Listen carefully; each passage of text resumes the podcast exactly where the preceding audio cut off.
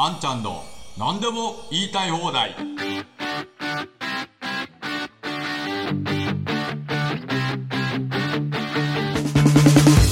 こんにちは、安藤博です。このポッドキャストは、私が YouTube で配信している、あんちゃんの何でも言いたい放題を1週間分再編集してお聞きになれるようにしたものです。歩きながら、運転しながら、電車の中でもお好きな時間に聞いてください。世の中の様々な事柄を独自の視点で伝えていきます。それではまず、この話題からです。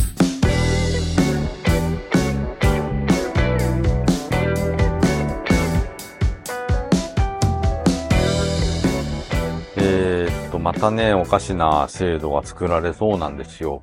えー、というのはですね、賃上げ税制の優遇に中堅企業枠を作るということで、で、今でも賃上げ促進税制っていうのがあるんですけれども、まあこれを、要件を緩和してですね、で、中堅企業枠っていうのを作るという方向で今税制改正の検討をしているということなんですね。で、どういうことかというと、政府が従業員の賃上げに積極的な企業の税負担を軽減する賃上げ促進税制の適用区分を見直し、中堅企業枠の創設を検討することが18日に分かった。で、現行制度は大企業と中小企業が対象。大企業の一部を新たに中堅企業として区分し直し、税優遇の適用要件も緩和する。税優遇を企業規模に応じて3区分できめ細かく適用することで賃上げを促すということです。で、まあ、これから経産省が今月末に財務省に提出する2024年度税制改正要望に盛り込む方針だということなんですけども、これ内容はどういうことかというと、給与の支給総額を一定割合以上増やした場合に、大企業は給与総額の増加額の最大30%を法人税額から差し引く差し引くことができる。中小企業には増加額の最大40%の税額控除を認めているということです。で、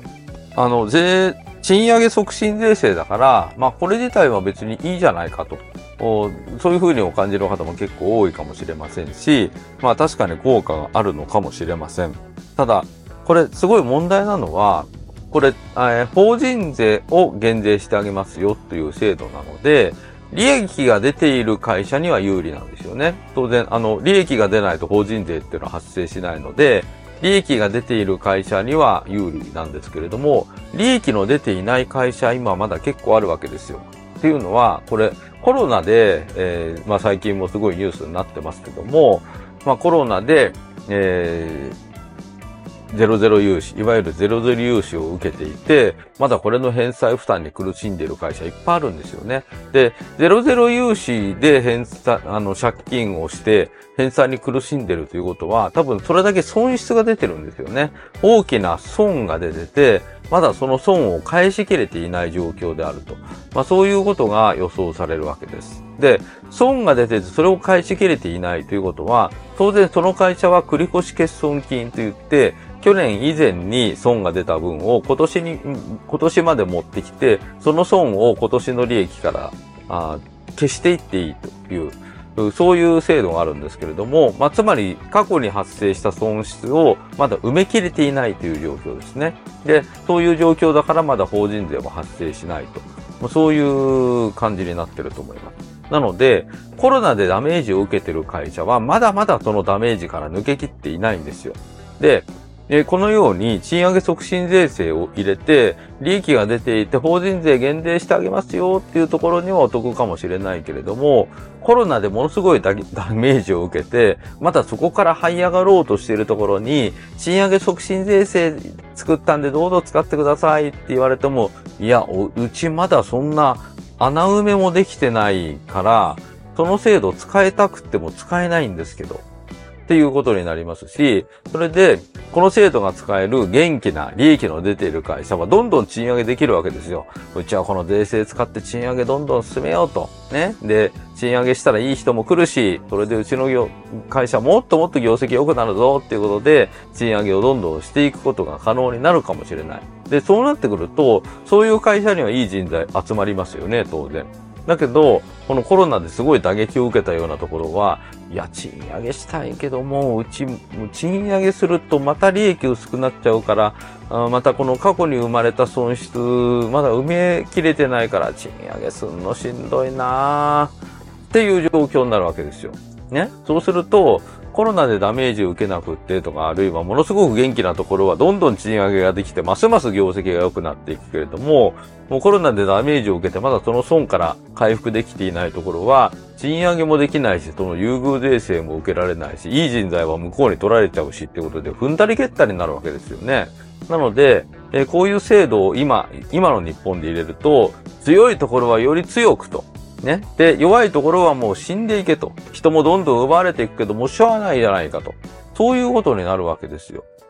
だから、これ、要するにその、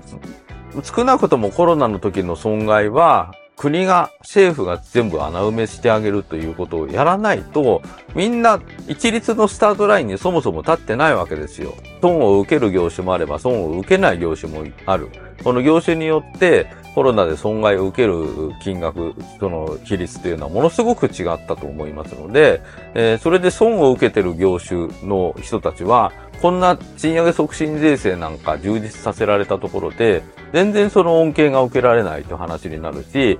そのコロナでダメージを受けていないところはものすごくこれが使えてどんどん伸びていくっていう、ものすごい格差が拡大していくまあ、それを促進するような税制であるということですよね。あの、僕はこれは、えー、自民党にいる時にもこういう問題点は指摘していたんですけれども、まあ、こういうことをやって、で、賃上げにうちらは頑張ってますみたいなね。岸田内閣は賃上げに前向きに取り組んでますみたいなこと言うんですけれど、今まだまだ日本でものすごい不景気で、で、黒字になれるような会社はまだどちらかといえば少ないわけですよ。赤字企業は6割と言われてるわけで、で、全然景気なんか良くなってないですよね。で、えー、去年の法人税収も伸びたとはいえ、それはやっぱり業績のいいところはそれは伸びてますよ。でも、まだまだ全然回復できない、この30年に及ぶ不景気からあ全然景気がいいということを実感できない企業の方がまだまだ圧倒的に多いわけですから、そこでこの税額控除で賃上げを促すっていうことをやっても、もうますます企業間でも格差が開いていくばっかりだし、非常に良くない制度だと思います。なので今本当にやるべきなのは、赤字の企業でも賃上げができるように原資を渡すこと。じゃあそれ何が必要か。もうこれ決まってるんですよ。消費税を廃止することと、それから社会保険料を減らすことです。社会保険料の会社負担減らせば、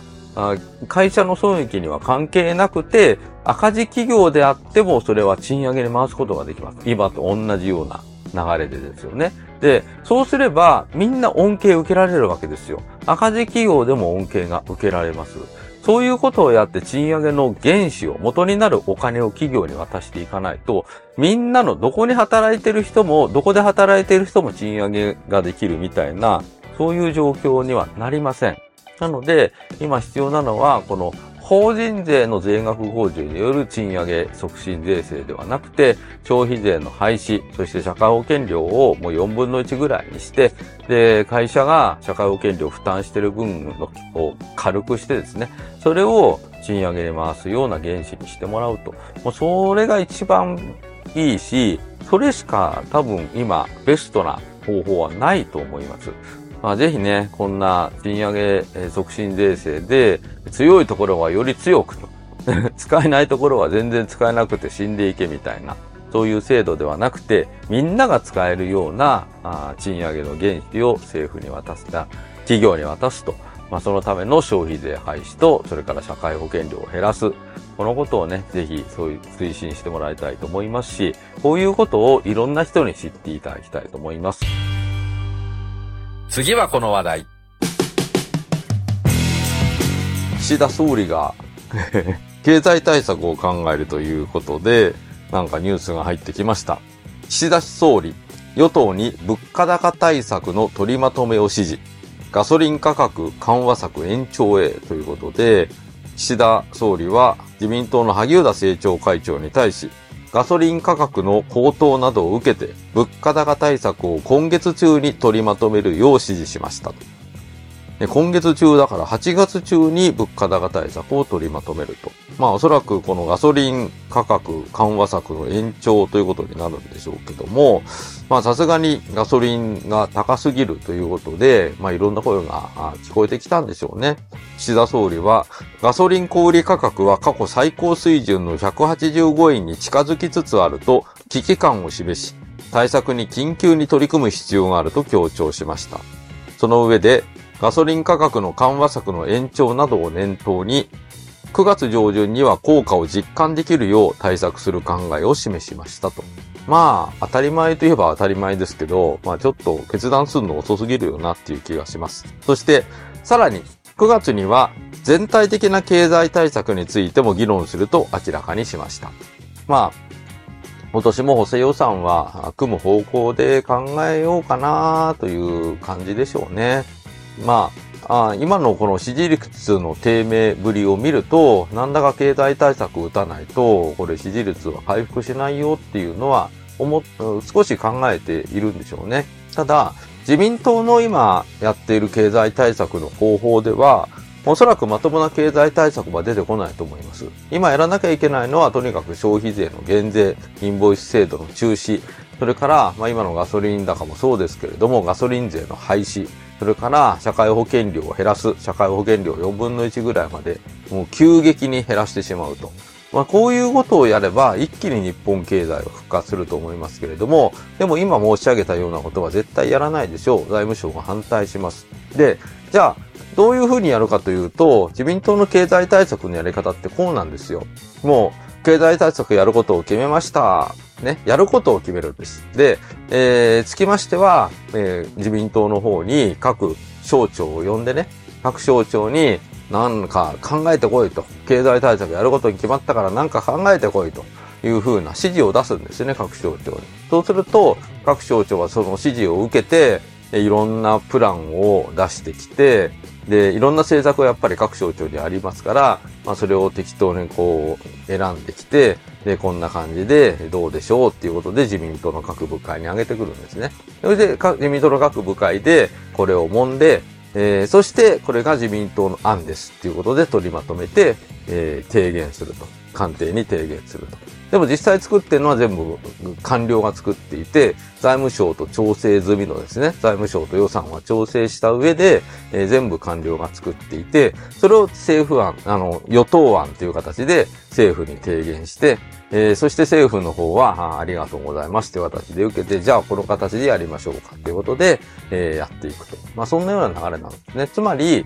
え、政治家が活躍する場ってあんまりなくって指示をするというところと、おそれに対して出てきた案に対していろんな意見を、ああでもない、こうでもないという意見を言うとこ、いうことなんですね。ただ、これ補正予算ですから、そんなに細かいことやる必要、本当はないんですよ。で、えー、もうずっと言ってますけれど、今やらなきゃいけない政策っていうのはもう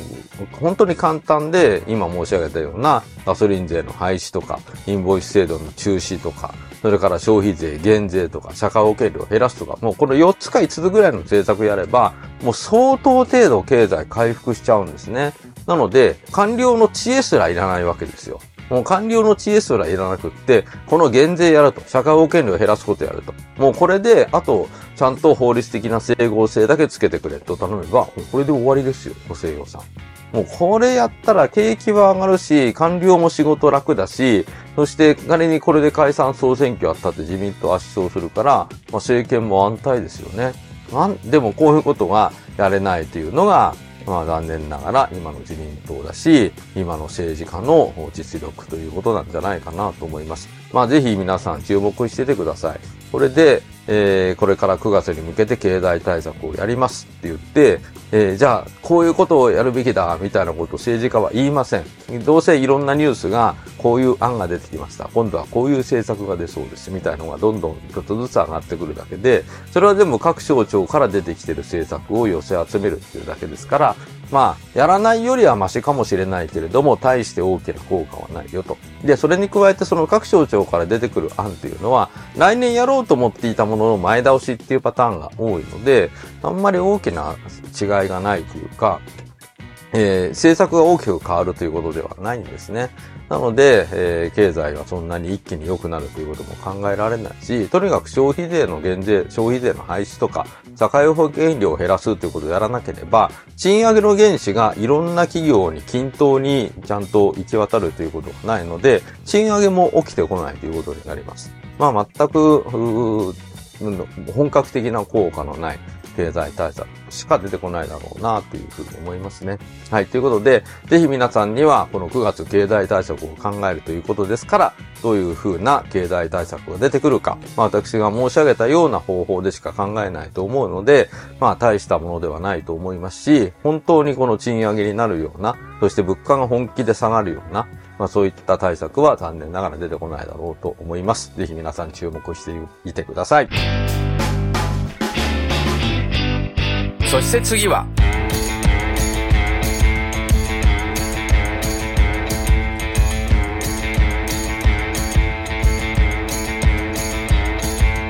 えー、今日は、なんと甲子園の高校野球の決勝戦に行ってまいりまして、えー、我が母校が決勝まで進出したもんですから、まあ、その前の準決勝も見てたんですけれども、準決勝、そして決勝と2試合続けて応援に行ってまいりました。まあ、見事に、勝ってですね、107年ぶりの2回目の優勝ということで、えー、その場面に立ち会えたことは本当に嬉しかったですね。感動しました。あそしてまた、あの、いろんな報道されてますけれども、大応援団でですね、いやー、なかなか応援席もすごく盛り上がりました。あの、本当に野球部の方々はお疲れ様でした。おめでとうございますと申し上げたいと思います。ね、本当に暑かったですけれども、えー、私もかなり今日は日焼けをいたしましたけれども、まあ行ってよかったなと。100年ぶりのっていうのはなかなかそういう場面に立ち会えないと思うんで、本当に行ってよかったなと思っております。はい。それで、まあそれで帰ってきたらですね、まあこんな変なニュースがありまして、トリガー条項の発動見送りへ政府方針ということで、ガソリン補助金は継続をするということです。で、政府はガソリン価格の上昇抑制策を継続する一方、ガソリン税の一部を軽減するトリガー条項の発動は見送る方針を固めた。政府関係者が明らかにしたということで、まあ、これまでも何度も言ってますけれども、やはり財務省は絶対減税はしたくないんですよね。一遍この手に入れたこの増税というか税の枠というものは絶対に手放したくないと。それでこのガソリンの補助金であれば、期間を区切ってもう予算つけなかったらそこで終わりということになりますし、まあもともとはもう9月いっぱいでやめようという方向で、えー、いろいろ下準備をしていたと思うんですけれども、まあさすがにもう180円、もう200円を伺うんじゃないかぐらいまで、えー、値上がりしてきたし、内閣の支持率もものすごい悪くなってきたので、これはなんとかしなきゃいけないということでですね、えー、それで、えー、この物価高対策、ガソリン高対策ということで検討したけれども、やっぱりトリガー条項は絶対に外さないということですよね。でもこのトリガー条項ってすごくやっぱりいい制度で、えー、もともとは、えー、160円を3ヶ月連続で上回った場合に、えー、ガソリン税のほぼ半分に相当する25円の、25円、25.1円だったかな。まあそのぐらいの、この上乗せ分をやめると、減税するということで、それで3ヶ月連続で130円を下回ったらもう一度トリガー条項を外して、えー、その25円分を上乗せすると。まあ、そういう仕組みですね。まあ、これは本当に、あの、いい制度だよなというふうに思います。なんでこういう制度をやめてしまったのか。まあ、一応建前としては、東日本大震災の復興財源を確保するためということですけれども、まあ、ごご承知の通り財源は別に税で集めなくても、国債発行すれば財源は作れるので、えー、税で回収する必要、税で調達する必要は全くないですよね。結局ここに貨幣間の誤りがあって、間違った貨幣間のまんま税制を考えるから、このように単に減税すればいいものを、このまんま継続して国民生活を苦しめる。そのまんまやってしまうと。そして、必要のない補助金っていう形で元売り会社に出して、えー、そして、えー、なんかはっきり言って不透明、不透明とまでは言いませんけれども、そんなことしなくても減税さえすれば、あ簡単な話です。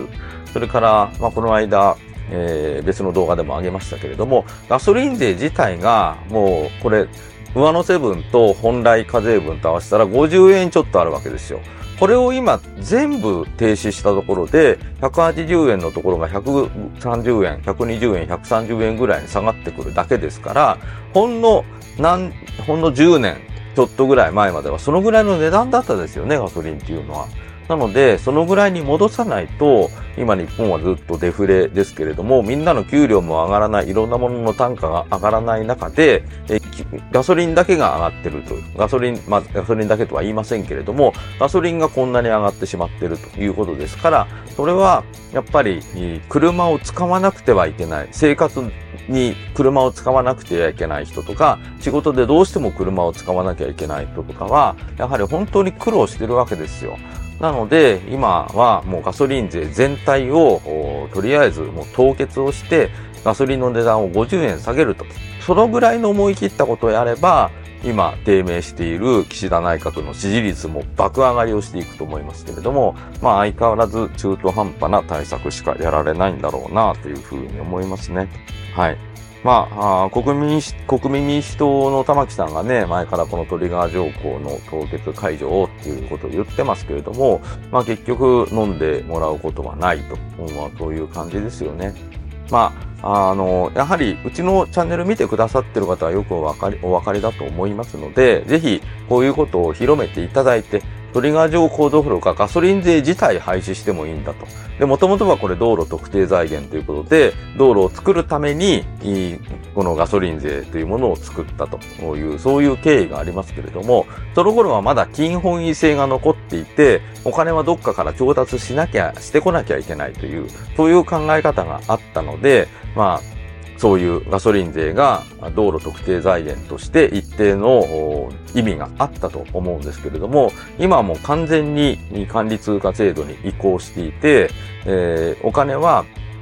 金の保有量に左右されるみたいなことはありませんので、えー、今の我々が使っている管理通貨に基づいた税制、そしてそのためにも、その新しい税制にするためにも、このガソリン税のようにえー、一つの物品にかけてその価格をものすごく上乗せされていると。まあそういったものを廃止してですね、物価を引き下げる。そして国民生活を底上げすると。そういう政策を実現していただきたいと思います。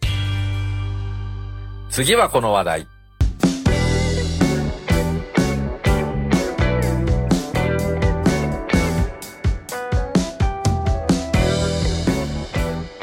え今日はあ大阪で M1 グランプリの予選1回戦に出場をしてまいりました。え漫才コンビ赤字黒字として出場してきたんですけれども、まあ、結構笑ってもらったとは思うんですけれども、残念ながら1回戦敗退ということになりました。まあ、結果残念なんですけれども、でもこの M1 グランプリの1回戦は、7月中にエントリーをしているグループは、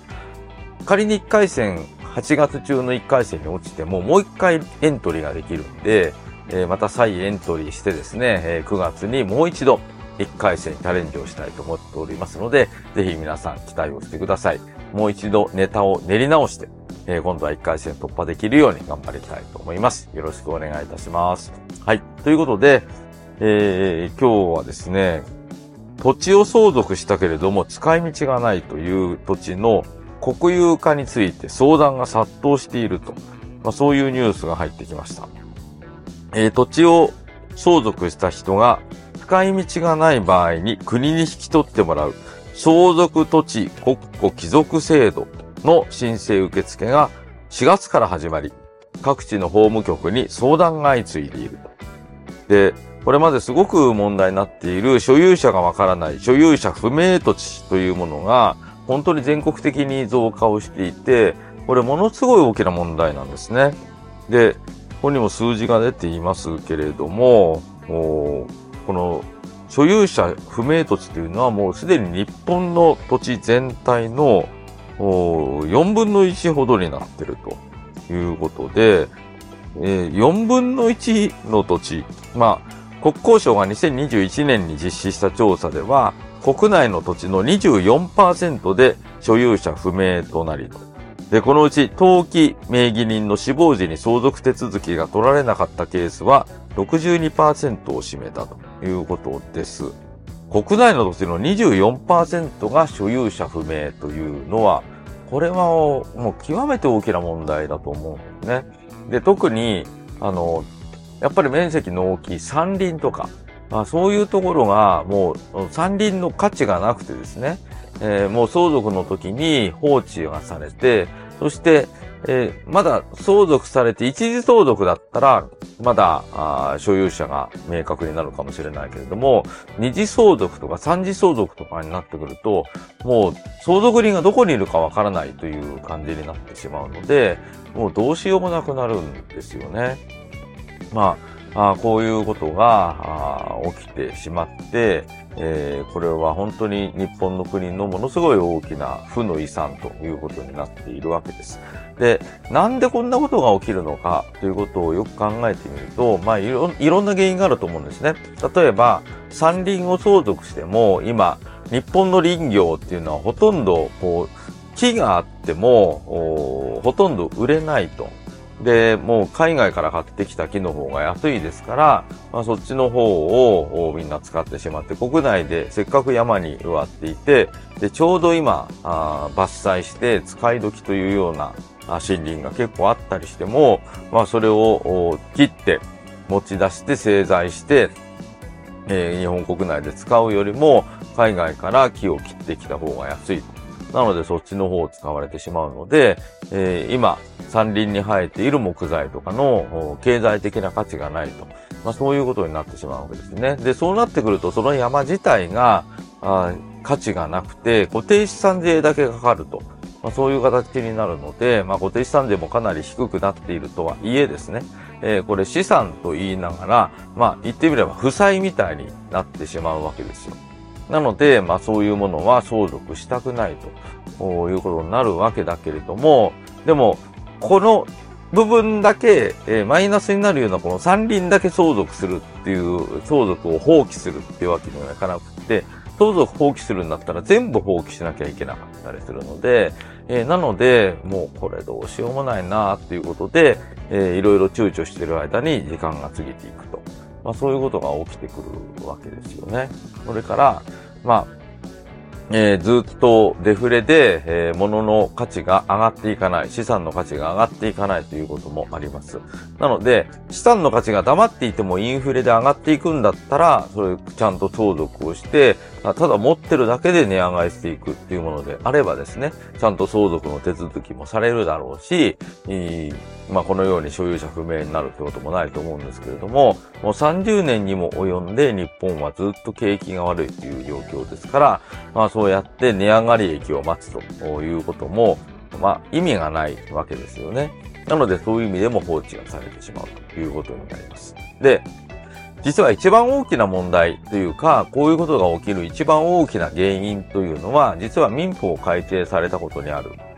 ということも、これも指摘しておかなきゃいけないと思うんですね。で、かつては家督相続制度というものがあった時には、この家の相続人は誰？まあ、要するに、責任者は誰ということが決められていたわけですよ。まあ、長男であったりとか、まあ、長男でなくても誰か、次の代でこの家を継ぐのはお前だという人が決められていたわけですね。で、そこに基本的には財産は集中すると。で、財産は集中するけれども、その代わりに、この家を守って、お墓を守って、この家を次の代に継いでいくんだぞと。まあ、そういう責任を負うわけですね。なので、す、えー、べ、ての親から引き継いだ財産は全部管理をして、えー、きちんと次の代に引き渡していかなくてはならないという、まあそういう責任があったわけだけれども、戦後の民法改正によって、この責任がなくなるわけです。要するに兄弟均等相続になりますから、家を継ぐのはお前と。まあそういうものはないわけですね。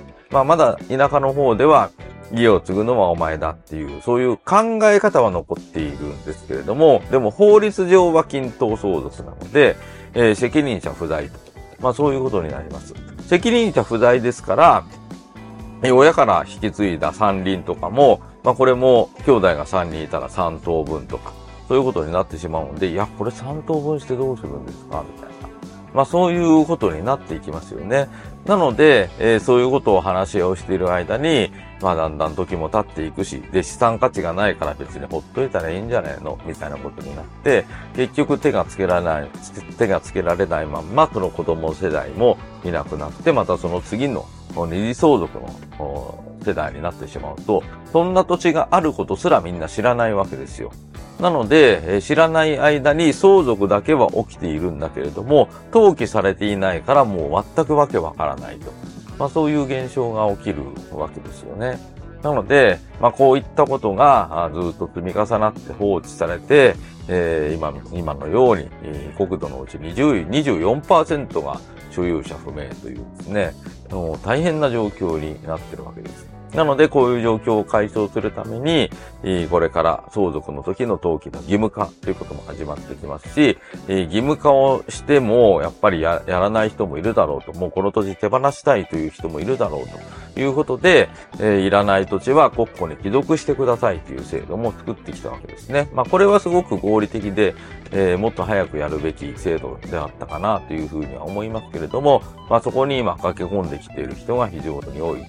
まあそういうニュースでございます。でも、私はですね、まあ前から言ってますけれども、この戦後に民法が改正されて、この民法、民法が改正された理由は、えー、憲法に平等という概念が書き込まれたということが一番大きな原因ですけれども、平等がとにかく最高の価値観だということになったんで、民法でも家督相続はダメで、兄弟均等相続ですよと、みんな平等ですよという概念を入れたわけですけれども、まあこれによって、まあ、この土地の話もそうですけれども、地方の衰退はほぼ確実に地方の衰退が、まあ、これによって約束されたと思うんですね。まあ、というのは、兄弟のうち何人かは必ずその土地を離れて都会に行ってます。まあ、ほぼ必ずと言っていいでしょう。大大抵何人かは都会に行ってるんですよ。東京に行ったりとか、大阪に行ったりとか、福岡に行ったりとか、そういう大都市に行って仕事してるんですね。まあ、そうなると、相続が起きるたんびに財産のいくらかは都会の方に移転をしていきます。で、地方の方から都会の方に移るんですね、自動的に。で、金銭は、こう、当分できるから、金銭は移っていくけれども、不動産は移せないですよね。なので、まあ、不動産だけは残るけれども、でも金銭は大都会に行くので、地方の活性化の、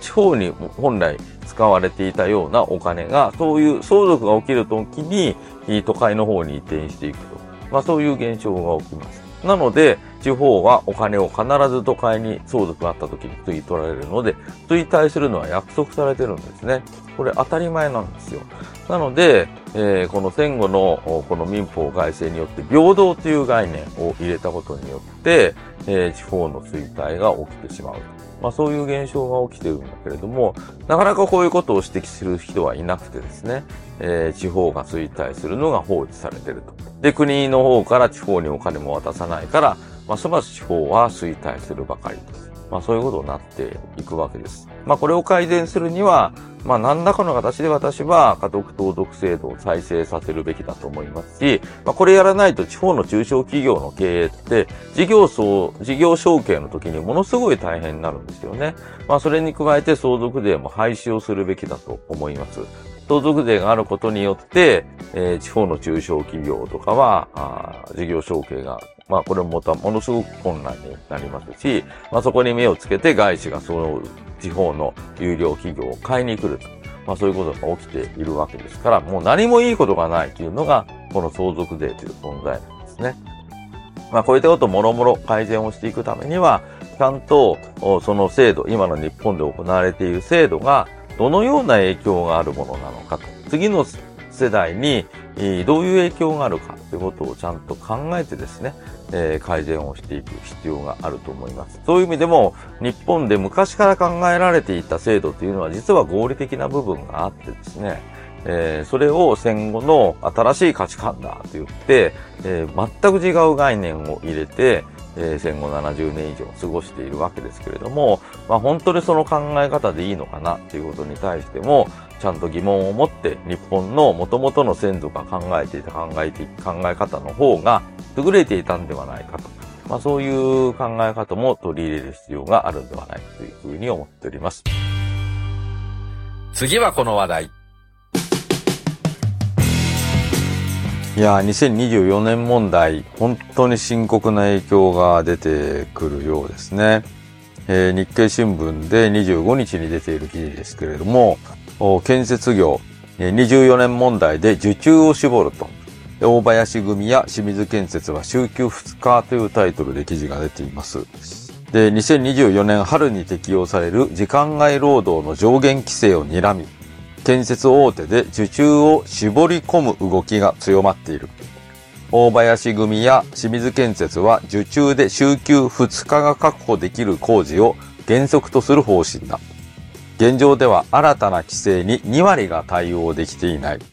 一部のダム工事では週休2日への見直しで工期が3年伸びた例がある。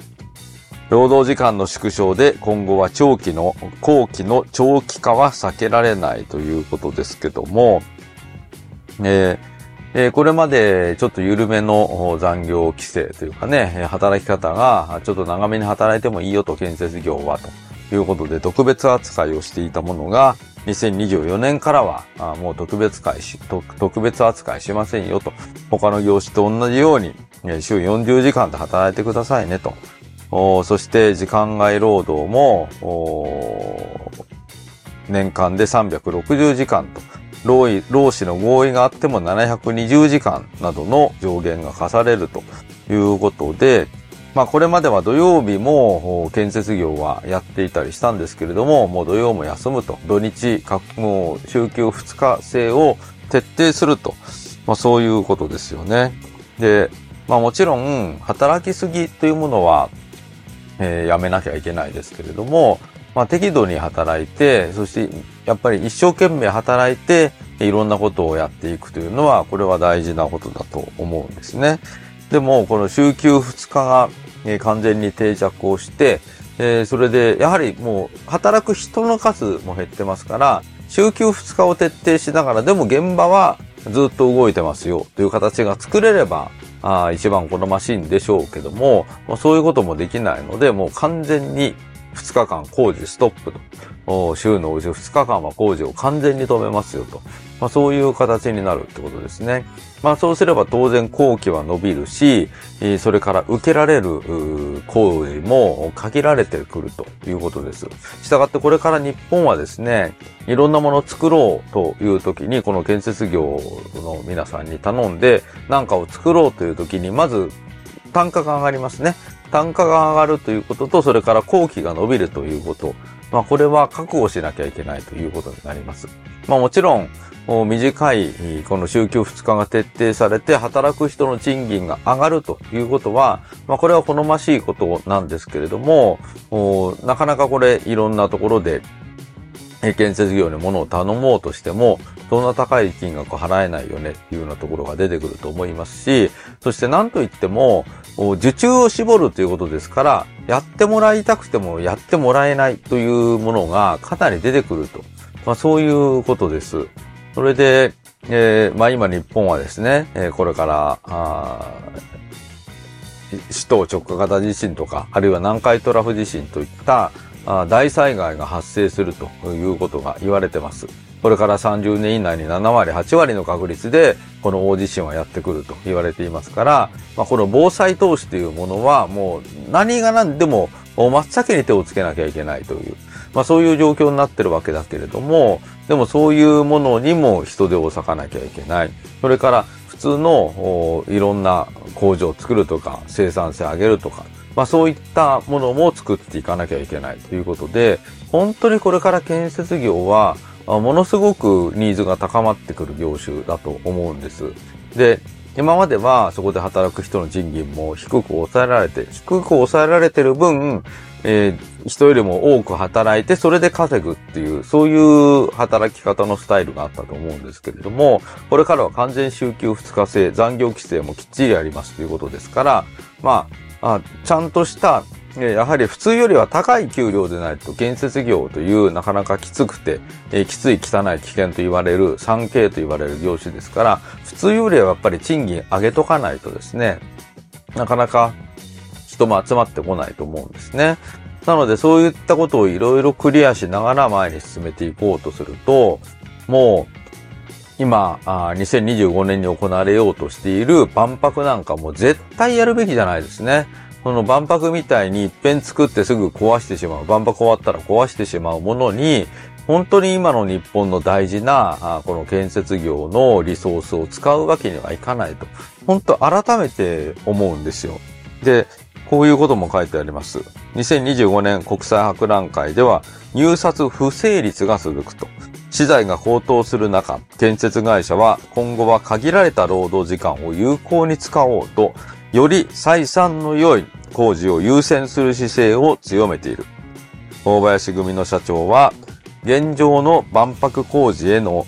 現状の万博工事の入札への参加について、ステークホルダーに対する説明ができないと話す。要するに株主にこんな工事を受けてお前なんだと言われてしまうと。今、経営者も株主代表訴訟を仕掛けられるという、そういうリスクを抱えてますから、利益率の高い工事を取らないと叱られちゃうわけですよね。万博みたいにもう国の威信をかけてみたいなことやってるけど全然儲からない業種をやってると逆に株主から言われて経営陣は首が飛ぶ場合によっては損害賠償しなきゃいけないみたいな話になるからとてもじゃないけどそんなお国の都合でえー、利益も出ない、下手したら損するかもしれないような、そんな工事なんか絶対取れませんよという話になるわけですよ。まあそういった面からもそうだし、建設業のリソースをと、そういう、すぐ作ってすぐ壊してしまうものに使うということも、まあこれも今の日本の建設業のリソースが許さないと。まあそういうことですよね。なので、もう万博は諦めて一日も早く撤退をするということが必要だろうと思います。それからやっぱりこの働き方改革というのも、えー、僕はこれ、もともとこの働き方改革を通すことを自民党にいる時から反対していましたけれども、当然、働きすぎとか過労死みたいなものはあっちゃいけない。あっちゃいけないけれども、やはりそれは会社がちゃんと管理をして、えー、今の労働、前前のね、改正前の労働基準法で、えー、しっかりと運用していくということが必要だったろうと思いますけれども、まあ、あ働き方改革と名前を、そういう言い方すれば、なんとなく聞こえはいいんですけれども、要するに、働くなっていう改革なんで、働くな、日本人は働くな、無理をするな、働くなってしてるわけですから、これも経済にとってはマイナスの影響があるんですよね。なので、まあそういったもろもろ考えていくと、いよいよ2024年からは日本は本当に大変な凋落の時代、今も凋落してますけれども、もっと一気に落ち込んでいくんじゃないかという、まあそういう心配をが本当に私は感じるんですね。なので、まあ、この働き方改革というものもやりすぎた改革というものは元に戻すとかですね、え、この30年間いろんな改革やってきましたけれども、やりすぎた改革、やってはいけない改革いっぱいあったと思うんですよ。まあそれもやった先輩のね、国会議員の先輩の顔を思い浮かべるともう私はあの人のやったことは否定できないみたいに言う人結構いるんですけれども、いやでもダメなものはダメでしょうと。これ間違ってるでしょう。しかもあの時は効果があったかもしれないけれども、今はむしろ逆効果でしょう、みたいなこともいっぱいあるわけですから、しっかりとその30年の間やってきた改革がいい改革だったのか、やっちゃいけない改革だったのか、まあそれをちゃんと見極めて元に戻すものは元に戻すと、まあそういう政治をやっていかなきゃいけないと思います。次行ってみよう。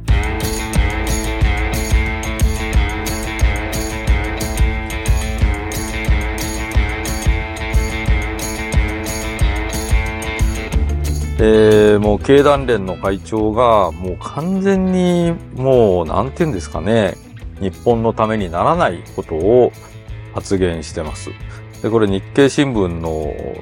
記事ですけれども、日経新聞のインタビューに答えてるんですかね。で、その中で、えー、増税論議から逃げるなということで、徳良正和経団連会長が発言しているということです。で、えー、政府は注目の高い少子化対策について、児童手当の所得制限撤廃などの方針を示した。ただ、財源確保については結論を年末に先送りし、消費増税の議論は早々に封印されたという問いかけに対して、少子化対策の財源は社会全体で薄く広く負担すべきだ。消費税だけでなく、固定資産税や法人税も含めて排除すべきではない。消費税は歴代内閣が命を懸けて取り組み、年金、医療、介護、そして子供、子育て支援に充当することが定められている。消費税の議論から逃げてはいけない。いや、もう完全に財源というものを税が財源であるというふうに思い込んでるので、こういう発言になるということだし、消費税の議論から逃げてはいけないって、もうずっとこの消費税の話、私はこのチャンネルでも、あるいはもう一つの安藤博士チャンネルの方でもやってますけれども、消費税っていうのは強いものに優しく、弱いものに厳しい税金ですから、価格転嫁ができるこの経団連に加入しているような大企業にとっては、消費税を増消費税を増税しても企業の損益にはまさに影響がない。価格上乗せできるから影響がないわけですね。それで法人税上げてくれなければ、あそれの方が好ましいよねっていうことで、えー、経団連としては消費増税は賛成だと。で、さらに輸出企業は還付金が消費税率が上がれば上がるほど増えていくので、消費税率を上げることは輸出企業にとってはプラスにしかならないっていうことですから、それは経団連としては消費税の増税は賛成しますよね。まあ、でも根本的には財源が税であると。そういうところから始まってると思いますから、その財源論がね、財源は税ではないということ、それをちゃんと理解してもらわないと、まともな議論にはならないですね。はい。それで、まあ、これあれなんですよね。財政制度等審議会の会長も兼ねてるんですね。この徳良さんっていう人は。本当に困ったもんだと思いますね。財務省にも相当教育されてると思います。それで、まあ、正論を言い続けると言ってますけども、消費税の議論から逃げているっていうのは、まあ、これは政治の立場としては仕方がないかもしれないけれども、我々は経団連として正論を言うっていうようなことですね。いや、全然正論じゃなくて間違ってるんですけどね。それからですね、えー、経団連は円滑な労働移動を掲げるが、非正規雇用や中小企業に目配りが足りないのではという問いかけに対して、非常に大事な部分で乱暴な議論をするつもりはない。労働移動型のソーシャルセキュリティを設ける、需給と供給に応じた人材マッチングの仕組みを構築すべきだ。成長分野に人が移動することの意義は大きいということですけれども、まるで人をこう、なんかマシンか部品みたいね。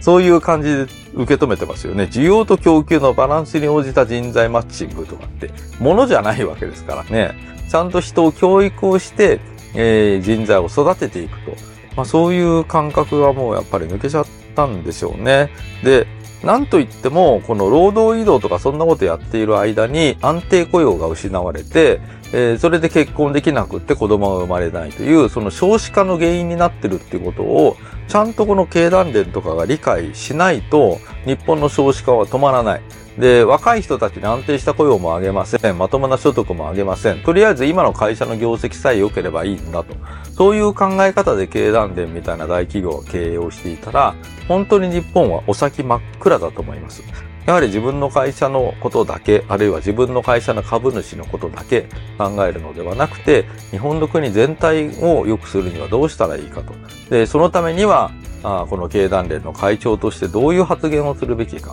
そういう視点から発言してもらいたいと思いますけれども、まあ全然ダメですね、これは。うん、で、まあこういうことも書いてあります。行き過ぎた資本主義は修正をということで、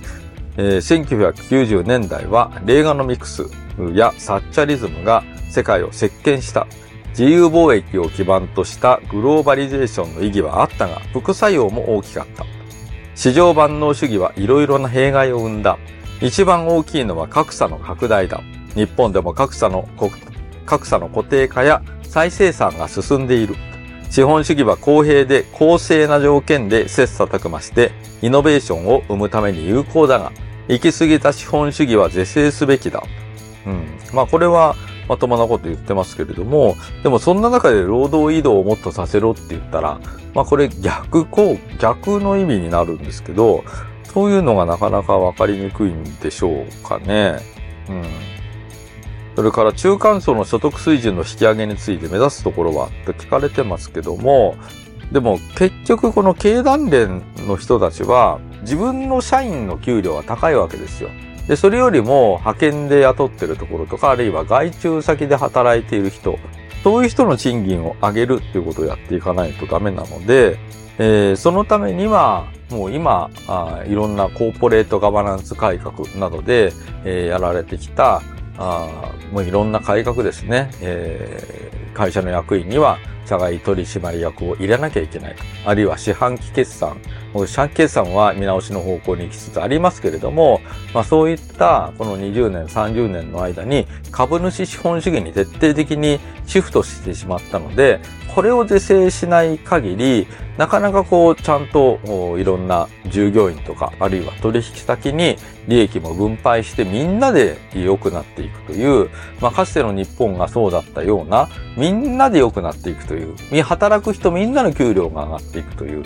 まあそういう環境はなかなか取り戻せないんじゃないかと思います。今のコーポレートガバナンス改革の行き過ぎを見直して、それこそが行き過ぎた資本主義の見直しということにつながってくると思うので、そういうことをぜひ経団連の立場から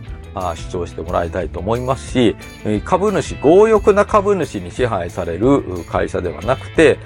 本当に長期保有の株主、安定的にその会社の支援をしてくれる。まあ、そういう株主を大事にして、え、そして安定した配当と、それから従業員も、それから取引先も良くなるというですね、いわゆる三方よしの経営を実現するような、そういう経団連になってもらいたいと思いますけれども、なかなかこれは難しいですね。こういう発言をされていると。まあそもそもこの貨幣間の間違いがあるので、税制とか経済政策に対して口を出す。まあそういう資格はないと思いますし、やはり合わせてね、日本人全ての人が幸せになるような、まあ、かつて経団連の会長といえば財界総理と言われたわけですから、まあ、一方の総理としてですね、えー、大企業だけが良くなるということではなくて、日本全体、隅から隅までが良くなるような、そういったことを発信してもらいたいと思います。